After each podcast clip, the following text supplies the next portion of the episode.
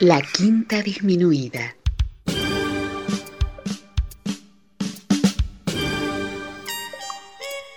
Jazz desde la ciudad más cercana al cielo.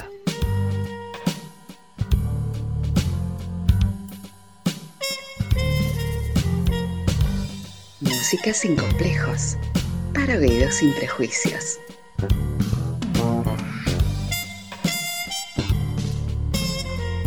Una producción de Nicolás Peña.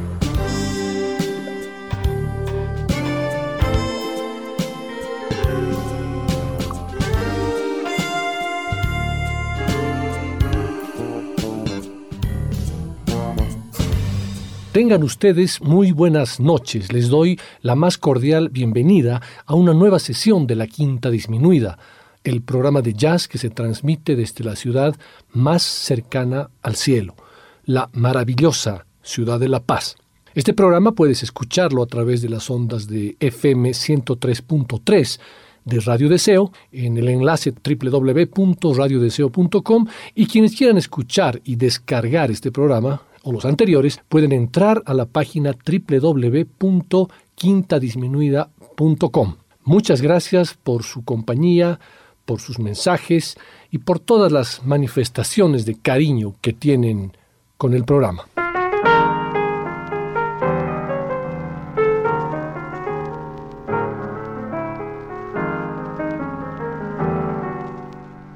La sesión de hoy tendrá un color literario ya que, como lo hice en otras ocasiones, compartiré con ustedes los textos de una de las novelas más lindas que leí y que hoy la musicalizaré gracias al libro de Pilar Peirats Lasuen que tiene por título Yazuela, la musicalización de Rayuela, la amalgama entre Rayuela y jazz como les dije, no es la primera vez que encaro este tema, pero trataré en este programa de refrescarlo, de mejorarlo y de poner toda mi energía para hacer honor a esta maravillosa obra, ya que agosto es el mes de julio.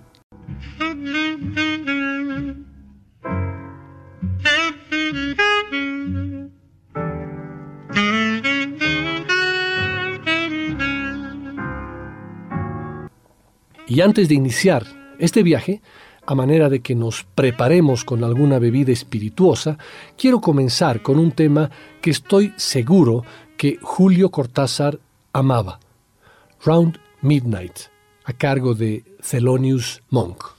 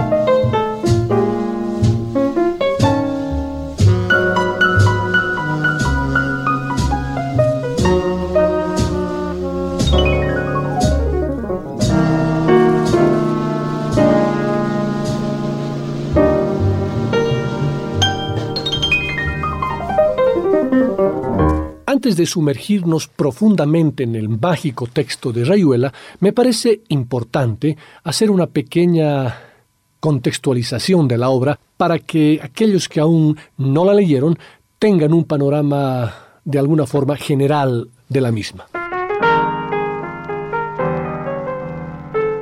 Publicada en 1963, Rayuela es, según muchos críticos y estudiosos, la obra maestra de Julio Cortázar. La novela está dividida en tres partes y el autor nos invita a elegir dos lecturas del libro.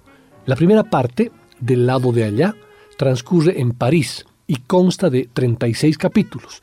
La segunda parte, del lado de acá, sucede en Buenos Aires y tiene 20 capítulos.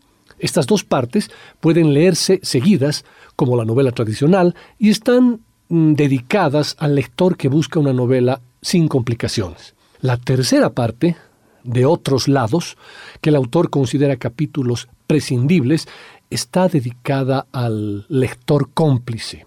Comienza en el capítulo 57 y sigue un orden de avances y retrocesos por el cual el autor nos indica cómo movernos, evocando el juego de la rayuela y también al jazz, en el cual los participantes deben saltar de casilla en casilla hasta completar una secuencia. Con esta obra, Cortázar expresa en términos de contranovela a Cortázar no le gustaba la expresión antinovela, lo que los filósofos se plantean en términos metafísicos, reflejando las preguntas existenciales, los grandes interrogantes de esos años, la angustia y el caos de la vida, desde una multiplicidad de enfoques narrativos y con un lenguaje novedoso. El jazz solo está presente en la primera parte, del lado de allá, y también en algunos capítulos prescindibles de la tercera parte. De los 36 capítulos que consta la época parisina, solo nueve tienen relación directa con el jazz. Son precisamente estos capítulos del 10 al 18 en los que el jazz y el blues llenan de forma y contenido a los personajes. En este programa leeré parte de los textos de esos capítulos en los que se menciona algún músico o tema para luego escuchar lo que Cortázar nos quería transmitir a través de la música. Estamos en el París de finales de la década de 1950, concretamente en el barrio de Saint-Germain-des-Prés, donde unos intelectuales de diferentes nacionalidades, un grupo de amigos y conocidos, conforman el Club de la Serpiente, en torno a él se reúnen para oír jazz, beber vodka y disertar sobre política, literatura, pintura y relaciones humanas. Constituyen así la última bohemia a la que acuden los que por una causa u otra creen que van a hallar la verdad o a realizar su sueño, a encontrar su libertad o a darla por perdida definitivamente. Y el jazz, arbitrario, azaroso, es el contrapunto musical a ese devenir. Acomódense para iniciar este mágico viaje.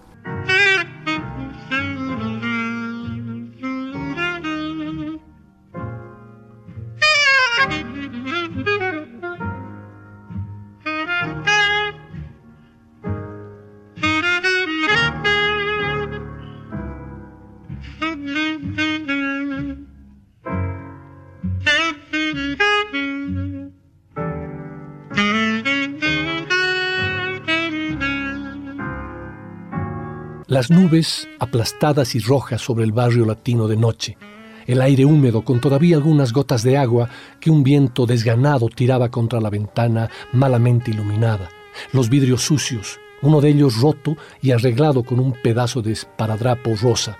Más arriba, debajo de las canaletas de plomo, dormirían las palomas también de plomo, metidas en sí mismas ejemplarmente antigárgolas.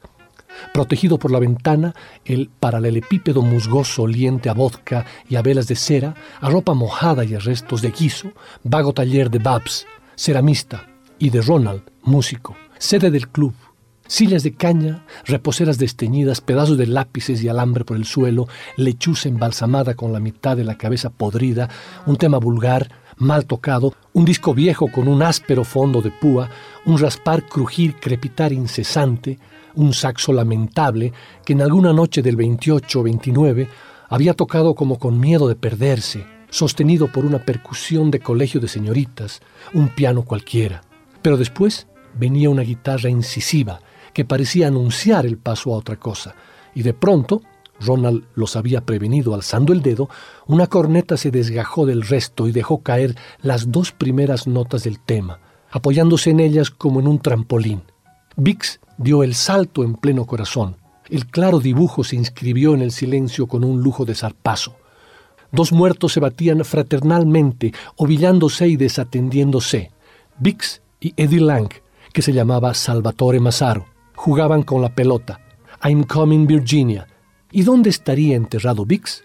pensó Oliveira. ¿Y dónde Eddie Lang? ¿A cuántas millas una de otra sus dos nadas que en una noche futura de París se batían guitarra contra corneta, gin contra mala suerte? El jazz.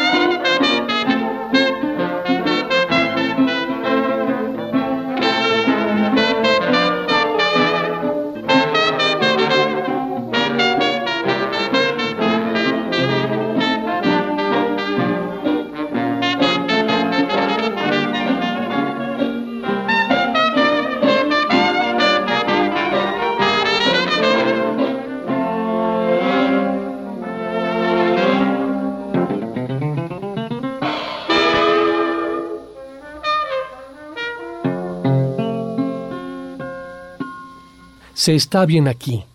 Hace calor. Está oscuro. Vix, qué loco formidable. Pon jazz mi blues viejo. La influencia de la técnica en el arte, dijo Ronald, metiendo las manos en una pila de discos, mirando vagamente las etiquetas.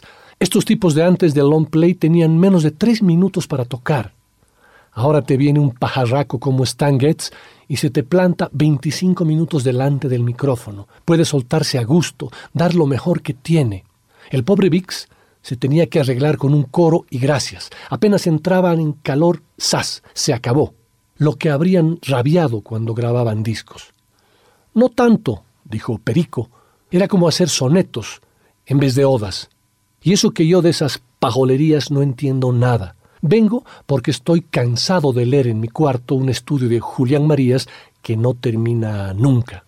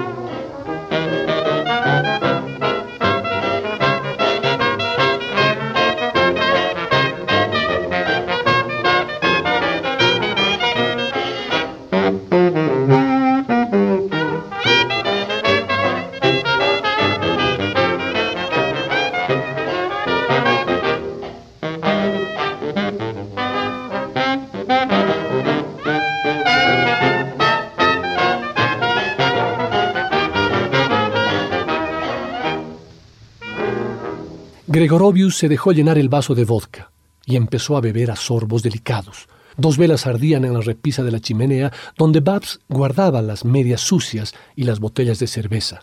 A través del vaso hialino, Gregorovius admiró el desapegado arder de las dos velas, tan ajenas a ellos y anacrónicas como la corneta de Vix entrando y saliendo desde un tiempo diferente. Le molestaban un poco los zapatos de Guy Monod, que dormía en el diván o escuchaba con los ojos cerrados. La maga vino a sentarse en el suelo con un cigarrillo en la boca. En los ojos le brillaban las llamas de las velas verdes.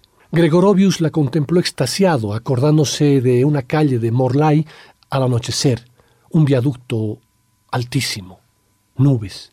Esa luz, ¿está en usted? Algo que viene y va, que se mueve todo el tiempo. Como la sombra de Horacio, dijo la maga, le crece y le descrece la nariz. Es extraordinario. Babs es la pastora de las sombras, dijo Gregorovius. A fuerza de trabajar la arcilla, esas sombras concretas.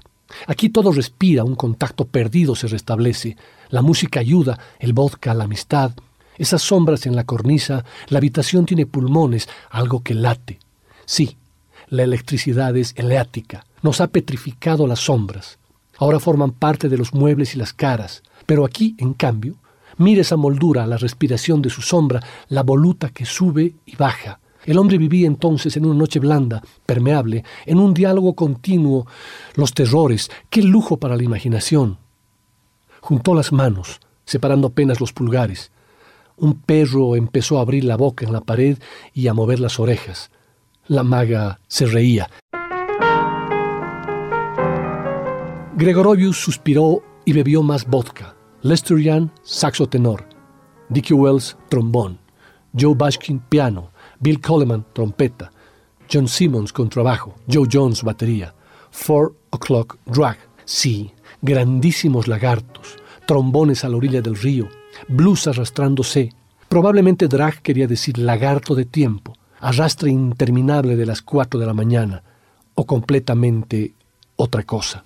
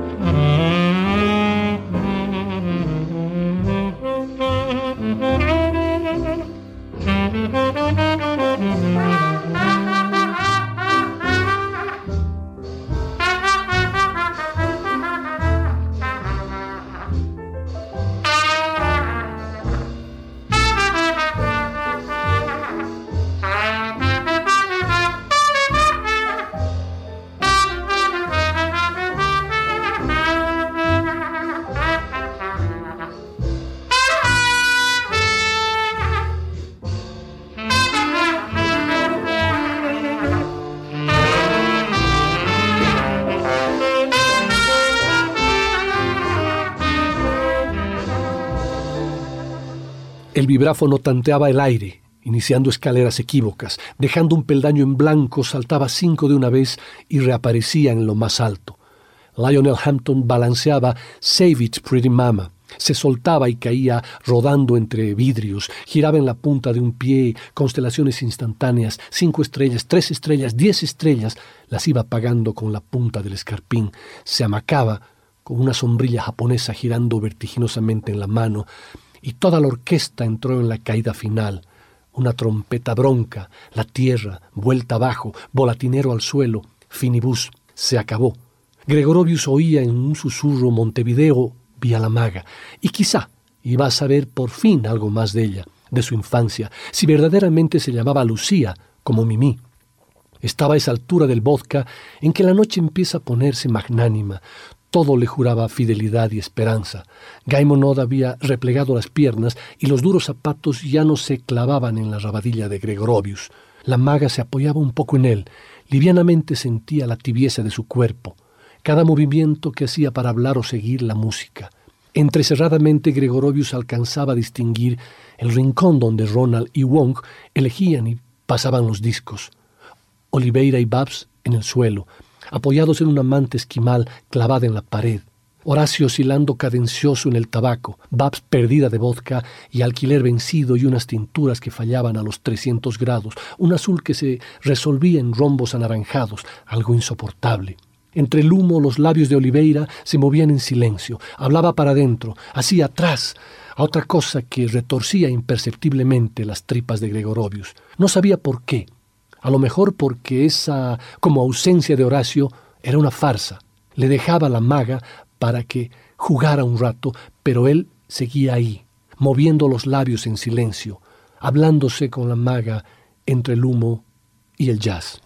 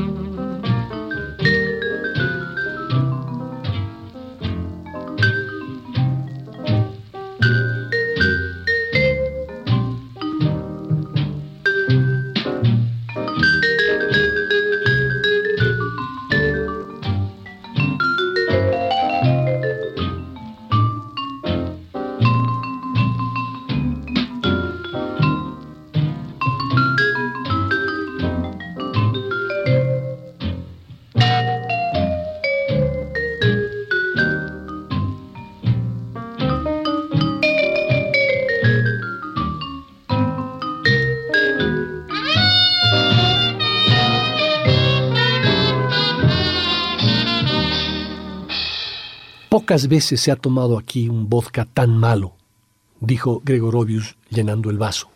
Lucía, usted me estaba por contar de su niñez. No es que me cueste imaginármela a orillas del río con trenzas y un color rosado en las mejillas, como mis compatriotas de Transilvania, antes de que se les fueran poniendo pálidas con ese maldito clima lutesiano. ¿Lutesiano? preguntó la maga. Gregorovius suspiró se puso a explicarle y la maga lo escuchaba humildemente y aprendiendo, cosa que siempre hacía con gran intensidad, hasta que la distracción venía a salvarla. Ahora Ronald había puesto un viejo disco de Hawkins, y la maga parecía resentida por esas explicaciones que le estropeaban la música y no eran lo que ella esperaba siempre de una explicación, una cosquilla en la piel, una necesidad de respirar hondo como debía respirar Hawkins antes de atacar otra vez la melodía y como a veces respiraba ella cuando Horacio se dignaba explicarle de veras un verso oscuro, agregándole esa otra oscuridad fabulosa, donde ahora, si él le hubiese estado explicando lo de los lutecianos en vez de Gregorovius, todo se hubiera fundido en una misma felicidad. La música de Hawkins, los lutecianos, la luz de las velas verdes, la cosquilla, la profunda respiración que era su única certidumbre irrefutable, algo solo comparable a Rocamadur o la boca de Horacio.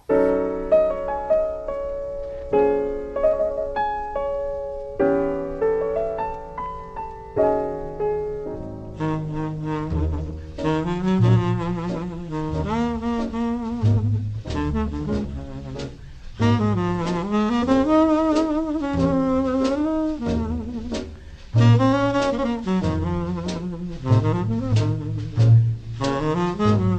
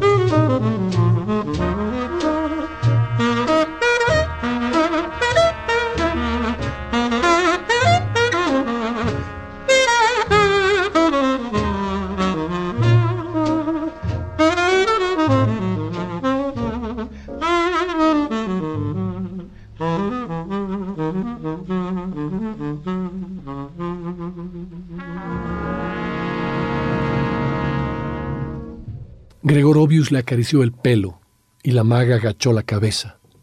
Ya está, pensó Oliveira, renunciando a seguir los juegos de Dizzy Gillespie sin red en el trapecio más alto. Ya está, tenía que ser. Anda loco por esa mujer y se lo dice así, con los diez dedos. ¿Cómo se repiten los juegos? Calzamos en moldes más que usados, aprendemos como idiotas cada papel más que sabido.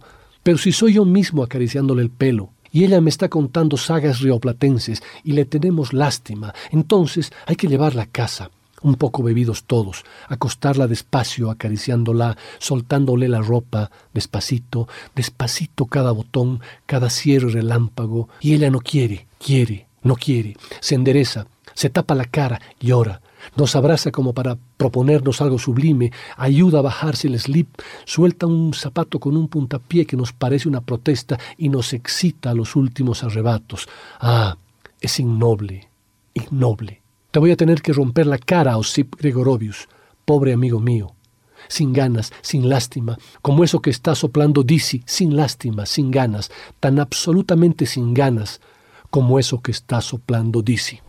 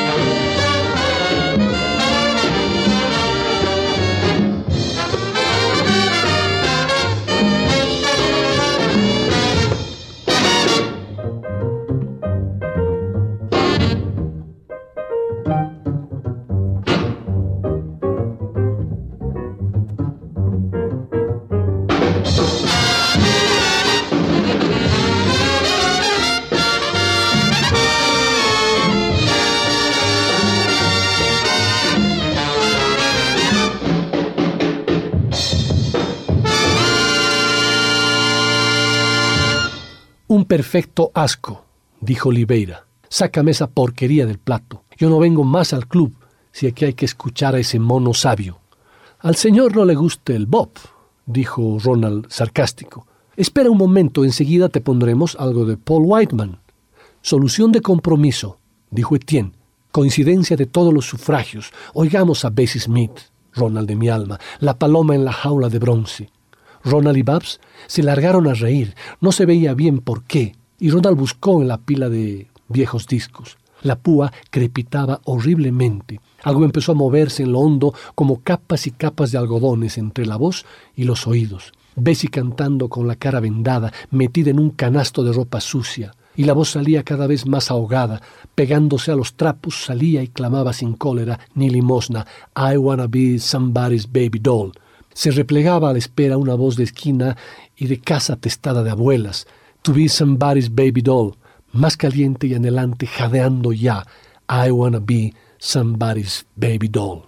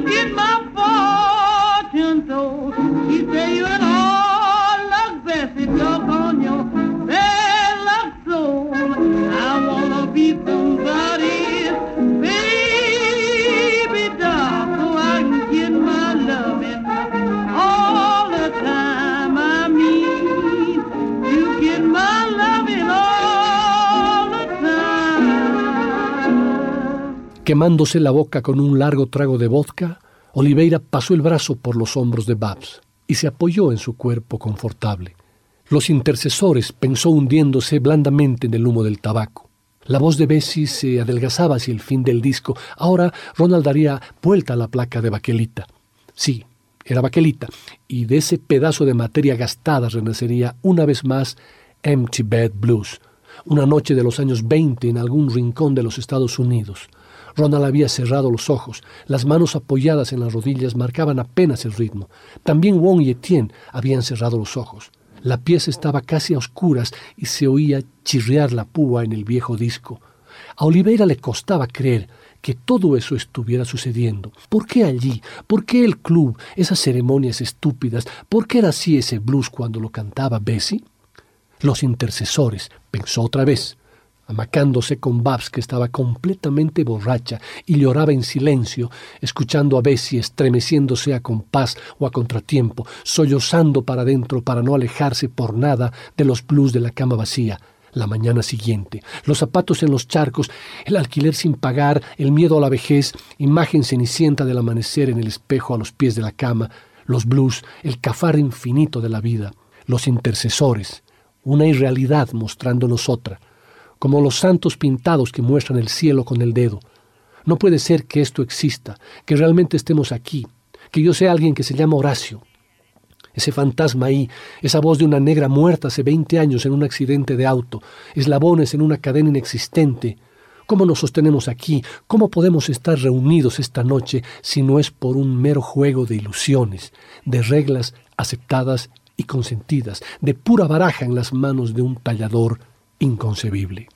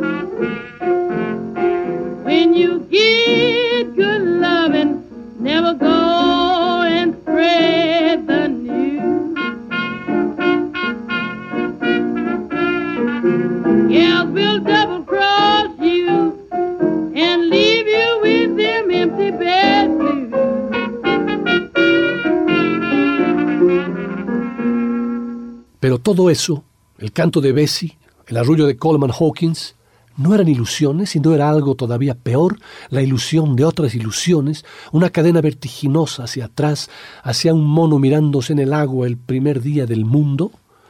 Pero Babs lloraba. Babs había dicho, oh sí, oh sí que es verdad. Y Oliveira, un poco borracho, él también, sentía ahora que la verdad estaba en eso, en que Bessie y Hawkins fueran ilusiones, porque solamente las ilusiones eran capaces de mover a sus fieles, las ilusiones y no las verdades. Y había más que eso, había la intercesión, el acceso por las ilusiones a un plano, a una zona inimaginable que hubiera sido inútil pensar, porque todo pensamiento lo destruía apenas procuraba acercarlo. Una mano de humo lo llevaba de la mano, lo iniciaba en un descenso. Si era un descenso, le mostraba un centro, si era un centro, le ponía en el estómago, donde el vodka hervía dulcemente cristales y burbujas, algo que otra ilusión infinitamente hermosa y desesperada había llamado en algún momento inmortalidad. Cerrando los ojos alcanzó a decirse que si un pobre ritual era capaz de excentrarlo así para mostrarle mejor un centro, excentrarlo hacia un centro sin embargo inconcebible. Tal vez no todo estaba perdido, y alguna vez, en otras circunstancias, después de otras pruebas, el acceso sería posible. Pero acceso a qué? ¿Para qué? Estaba demasiado borracho para sentar por lo menos una hipótesis de trabajo, hacerse una idea de la posible ruta. No estaba lo bastante borracho para dejar de pensar consecutivamente. Le bastaba ese pobre pensamiento para sentir que lo alejaba cada vez más de algo demasiado lejano, demasiado precioso para mostrarse a través de esas nieblas torpemente propicias. La niebla vodka, la niebla maga, la niebla Bessie Smith, Empezó a ver anillos verdes que giraban vertiginosamente, abrió los ojos. Por lo común, después de los discos, le venían ganas de vomitar. Envuelto en humo, Ron alargaba disco tras disco casi sin molestarse en averiguar las preferencias ajenas, y de cuando en cuando Bab se levantaba del suelo y se ponía también a hurgar en las pilas de viejos discos de 78. Elegía cinco o seis y los dejaba sobre la mesa, al alcance de Ronald, que se echaba hacia adelante y acariciaba a Babs, que se retorcía riendo y se sentaba en sus rodillas, apenas un momento porque Ronald quería estar tranquilo para escuchar Don't Play Me Cheap.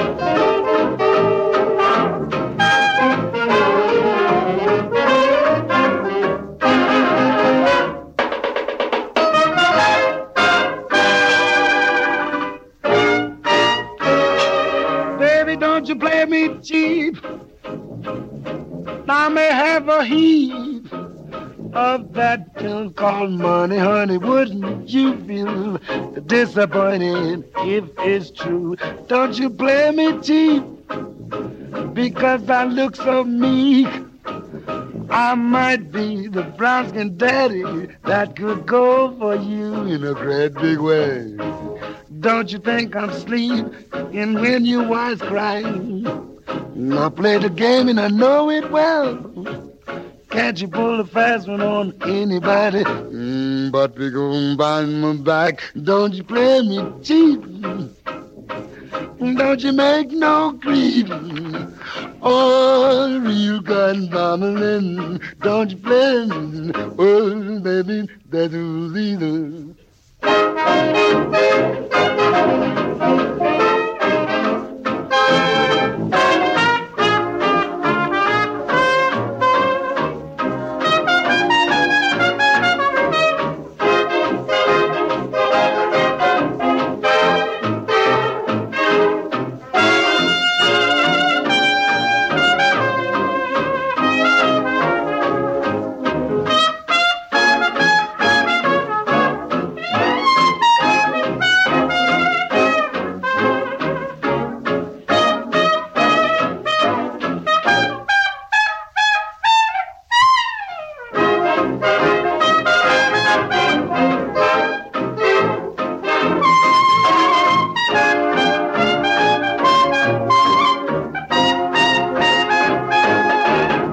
Satchmo cantaba Don't You Play Me Cheap, Because I Look So Meek, y Babs se retorcía en las rodillas de Ronald, excitada por la manera de cantar de Satchmo. El tema era lo bastante vulgar para permitirse libertades que Ronald no le hubiera consentido cuando Satchmo cantaba Yellow Dog Blues, y porque en el aliento que Ronald le estaba echando en la nuca había una mezcla de vodka y chucrut que titilaba espantosamente a Babs desde su altísimo punto de mira, en una especie de admirable pirámide de humo y música y vodka y chucrut y manos de Ronald permitiéndose excursiones y contramarchas, Babs condescendía a mirar hacia abajo por entre los párpados entornados y veía a Oliveira en el suelo, la espalda apoyada en la pared contra la piel esquimal, fumando y ya perdidamente borracho, con una cara sudamericana resentida y amarga, donde la boca sonreía a veces entre pitada y pitada. Los labios de Oliveira, que Babs había deseado alguna vez, no ahora, se curvaban apenas mientras el resto de la cara estaba como lavado y ausente. Por más que le gustara el jazz, Oliveira nunca entraría en el juego como Ronald. Para él sería bueno o malo, hot o cool, blanco o negro, antiguo o moderno, Chicago o New Orleans. Nunca el jazz, nunca eso que ahora eran Satchmo, Ronald y Babs. Baby, don't you play me cheap, because I look so meek. Y después la llamarada de la trompeta, el falo amarillo rompiendo el aire y gozando con avances y retrocesos, y hacia el final tres notas ascendentes, hipnóticamente de oro puro. Una perfecta pausa donde todo el swing del mundo palpitaba en un instante intolerable, y entonces la eyaculación de un sobreagudo resbalando y cayendo como un cohete en la noche sexual, la mano de Ronald acariciando el cuello de Babs, y la crepitación de la púa mientras el disco seguía girando y el silencio que había en toda música verdadera se desarrimaba lentamente de las paredes, salía de debajo del diván, se despegaba como labios o capullos. Sí, la gran época de Armstrong, dijo Ronald examinando la pila de discos que había elegido Babs.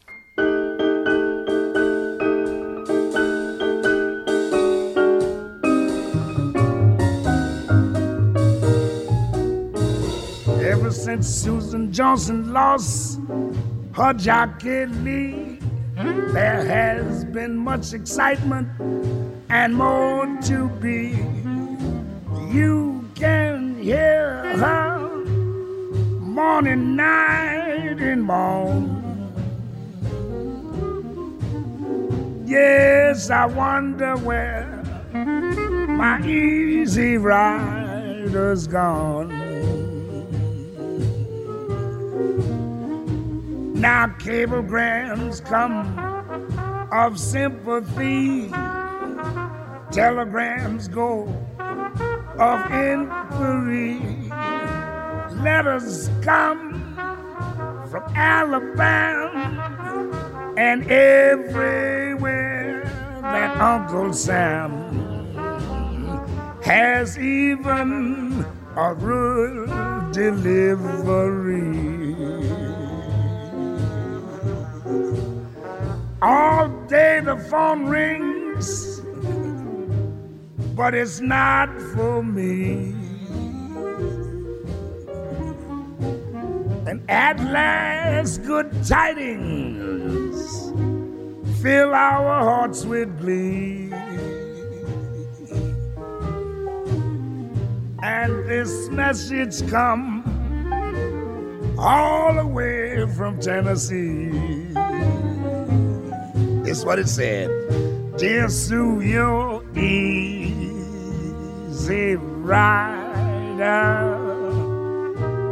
Struck this bird today on a southbound rattler, a side door Pullman car. Yes, see him here and he was on the hall. I said, Easy riders, gotta stay away. So he had to vamp it, but the hiking far. He's gone where the southern cross to yellow dog.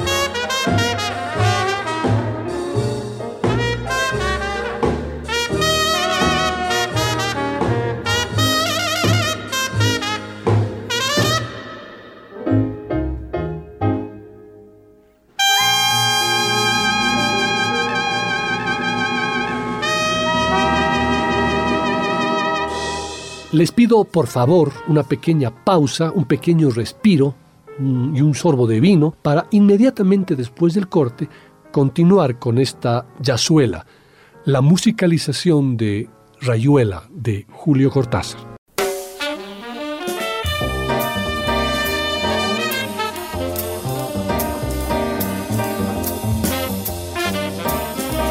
Después del corte, volverá el swing de la quinta disminuida.